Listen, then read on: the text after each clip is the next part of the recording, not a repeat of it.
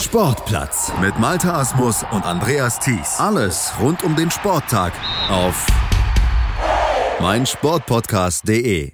Die zweite Torball-Bundesliga geht an diesem Wochenende in die Entscheidung. Beim SV Hochfeld findet der Rückrundenspieltag der zweiten Bundesliga statt. Und dann wissen wir auch nach diesem Spieltag, welche beiden Mannschaften in die erste Bundesliga aufsteigen dürfen und welche zwei Mannschaften runter müssen in die dritte Liga. Denn das wird alles an diesem Wochenende entschieden. Und es ist hin wie her in beide Richtungen noch durchaus eine ganze Menge drin für die sieben Mannschaften, die an diesem Wochenende dann eben beim SV Hochfeld diesen Rückrundenspieltag der zweiten Torball-Bundesliga bestreiten werden. Wir schauen voraus mit unserem Experten, mit David Georgi. Hallo David.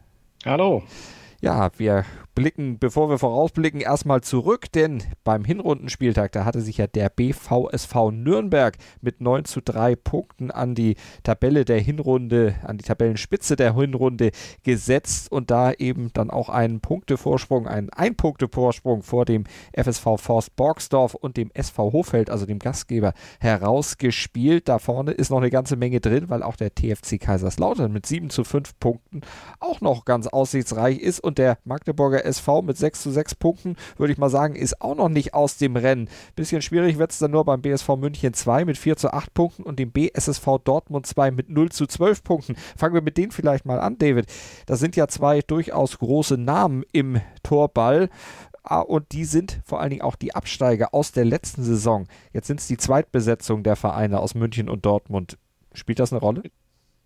In dem Fall kann man das wirklich so sagen. Also bei vor jeder Saison werden sozusagen teilweise, wenn Mannschaften mit äh, zwei Mannschaften aus dem eigenen Verein antreten, die Karten neu gemischt. Also die Spieler äh, werden vom Verein neu eingeteilt und dann gibt es eine Deadline wie beim Transferfenster beim Fußball auch und äh, da muss man dann die Namen angeben und äh, der BSV Dortmund äh, hat lange Zeit mit äh, ausgeglichenen Mannschaften gespielt und dieses Jahr die Mannschaftskonstellationen verändert.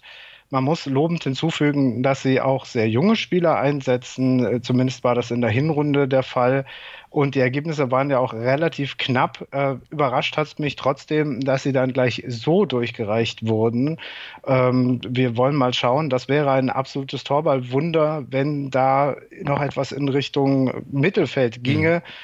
München 2, die haben sich lange Zeit in der ersten Liga halten können, haben immer mit dem Abstieg geflirtet und da war es dann im letzten Jahr soweit, da hätte ich auch gedacht, dass sie sich eher so im Mittelfeld wiederfinden würden. Haben stark begonnen. Nürnberg, hast du eben angesprochen, die äh, Niederlage am Anfang beigebracht. Und da dachte man schon, na, da, das könnte durchaus was werden.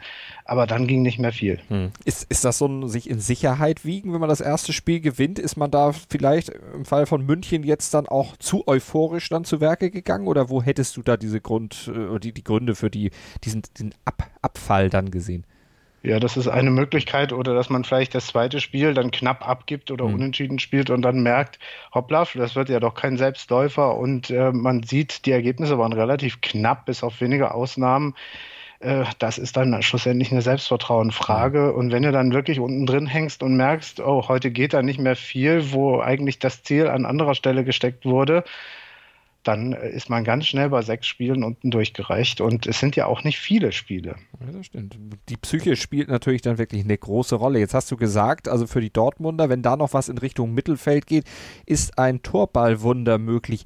Wie groß würdest du denn die Chancen beziffern, dass es so ein Torballwunder gibt? Gibt es da aus der Vergangenheit, aus deiner Erfahrung vielleicht auch ähnliche Konstellationen, wo so ein Torballwunder tatsächlich mal sich zugetragen hat? Also wir haben, das hatte ich glaube ich im äh, Podcast zuvor schon mal angesprochen, ja das Ligasystem verändert von so einer Art jeder gegen jeden mit Halbfinal, Finalspiele. Da gab es sicherlich auch äh, Möglichkeiten, dass man doch noch knapp das Halbfinale erreicht hat, äh, obwohl man die ersten drei Spiele zum Beispiel verloren hatte. Aber diese Konstellation in dem Ligasystem, dass man eine Hinrunde wirklich dermaßen verbeutelt hat und dann die Rückrunde sensationell aufholt, ähm, oft hat es dann knapp nicht gereicht. Von mhm. daher schätze ich 5 Prozent. Und ich hoffe und ich würde mir wünschen, weil ich auch live dabei bin, es wäre schon sensationell, wenn, wenn ich mich irre. Aber es wäre ja auch schon wichtig, dass die beiden Vereine, wenn es mit der eigenen Sensation nicht klappt, zumindest sich so weit reinhängen, dass sie Zünglein an der Waage spielen können. Denn insgesamt ist das ja eine sehr, sehr enge Konstellation, ein sehr, sehr enges Tabellenbild, was sich da einem äh, bietet. Und da sind ja noch relativ viele Möglichkeiten, eigentlich für fast alle Mannschaften noch drin davon ist auf jeden Fall auszugehen, dass die beiden eben genannten Mannschaften sich nicht einfach gehen lassen, sondern wirklich nochmal alles versuchen werden und äh, gerade den Mannschaften, die ambitioniert nach oben schauen, das Leben schwer machen werden. Gerade denke ich im Auftaktspiel, wenn es wieder zum bayerischen Duell Franken und Bayern kommt, das wird kein Selbstläufer werden. Das hat man ja schon beim Hinspiel gesehen.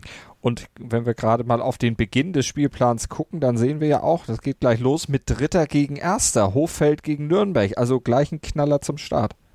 Da wird dann erstmal der Weg bereitet, wo es denn wirklich hingeht. Also Hoffeld knapp dahinter, eben schon angesprochen, ein Punkt dahinter und Nürnberg, die sich äh, eine tolle Hinrunde gegeben haben, das Auftaktspiel verloren und unentschieden und danach, glaube ich, hätten die gern weitergespielt. Da wissen wir, in welche Richtung es gehen wird.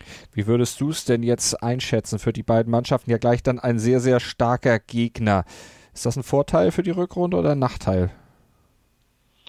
Da sind wir wieder bei der berühmten Sportpsyche. Also ich mag solche Spiele total gerne, ja. dass man sich gleich von Anfang an wirklich ins Turnier findet und sofort eine Standortbestimmung hat und gleich sagen kann, also wir wollen jetzt hier auch erster bleiben oder vom dritten weiter vorkommen das ist wirklich eine Einstellungsfrage, dass man da keine weichen Knie bekommt. Und äh, gerade bei den Nürnbergern, da sehe ich viel Erfahrung. Das ist eine Mannschaft, die in den 90er Jahren, Anfang der 2000er immer vorne mitgespielt hat um den Meistertitel. Erst in den letzten Jahren abgerutscht ist, Nachwuchsprobleme hatte und sich jetzt wieder gefunden hat und jetzt wieder ans Tor der ersten Liga anklopft. Und einen Spieler, den Anton Lube, haben sie auf jeden Fall, der auch in der Torschützenliste ganz oben war der wird die Erfahrung schon mitbringen. Und Hoffeld, auch noch nicht so lange her, dass die erste Liga gespielt haben, ähm, haben auch erfahrene Spieler. Ich traue aber den Nürnbergern schon zu, dass sie ein gutes Auftaktspiel hinlegen werden. Du hast die Probleme der Nürnberger angesprochen, Nachwuchsprobleme. Das ist ja eigentlich ein Problem, was äh, im Torball recht verbreitet ist. Ne? Wie, haben die, wie haben die Nürnberger das äh, letztlich äh, kompensieren können?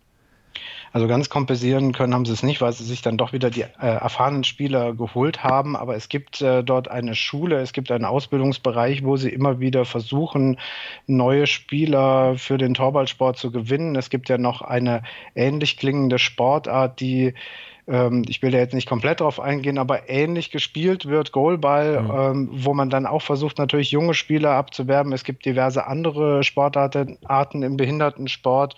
Äh, das Programm ist also sehr vielfältig geworden und das äh, Nachwuchsproblem haben alle Mannschaften und es gibt so gewisse Zentren in Deutschland, da wo eben auch die Schulen und die Ausbildungszentren sind, wo sich das konzentriert.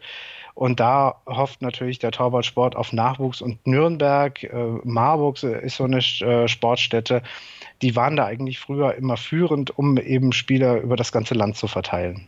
Wen siehst du denn jetzt in diesem Tabellenbild letztlich als ja, für dich großen Favoriten auf den Aufstieg? Welche beiden Mannschaften würdest du sagen, die stehen am Ende aus deiner Meinung um? Also mit Nürnberg würde ich mich schon fast festlegen, die sollten es packen. Und dann wird es wirklich knifflig. Hoffeld mit dem Heimvorteil. Borgsdorf ist eine sehr abwehrstarke Mannschaft. Da kommt es auf die Tagesform an und haben die den Nerven. Und Kaiserslautern ist auch noch nicht aus dem Rennen. Da gibt es auch Nationalspieler, die in deren Reihen äh, spielen. Von daher würde ich sagen, zwischen Hoffeld und Kaiserslautern entscheidet sich der zweite Platz. Also wird spannend auf jeden Fall. Die Konstellation in der Tabelle gibt es wirklich her, dass am Wochenende dann eben auch richtig toller Torball gespielt wird. Das Ganze wird auch wieder auf blindentorball.de als Livestream zu sehen sein. Genau, über YouTube, Blindentorball TV, aber ist auch verlinkt auf der Homepage. Ein Ergebnisticker ist da auch.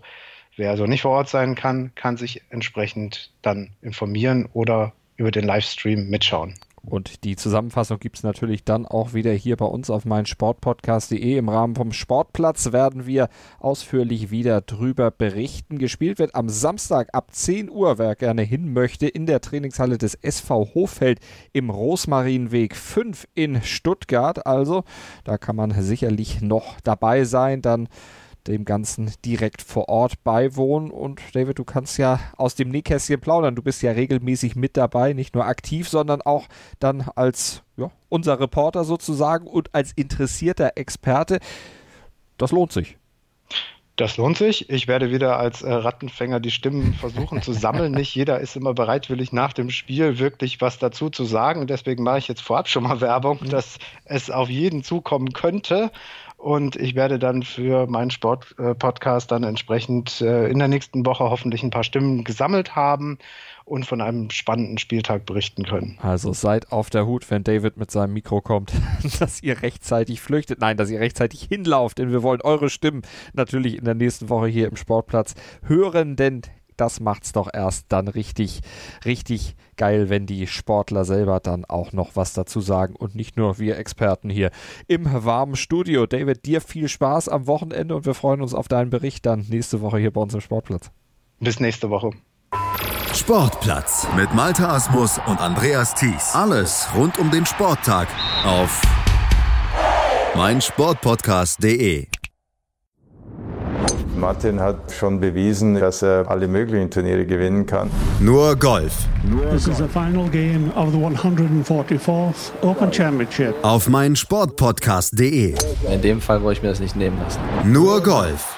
It says a lot about the European Tour and how far we've come over the years auf meinsportpodcast.de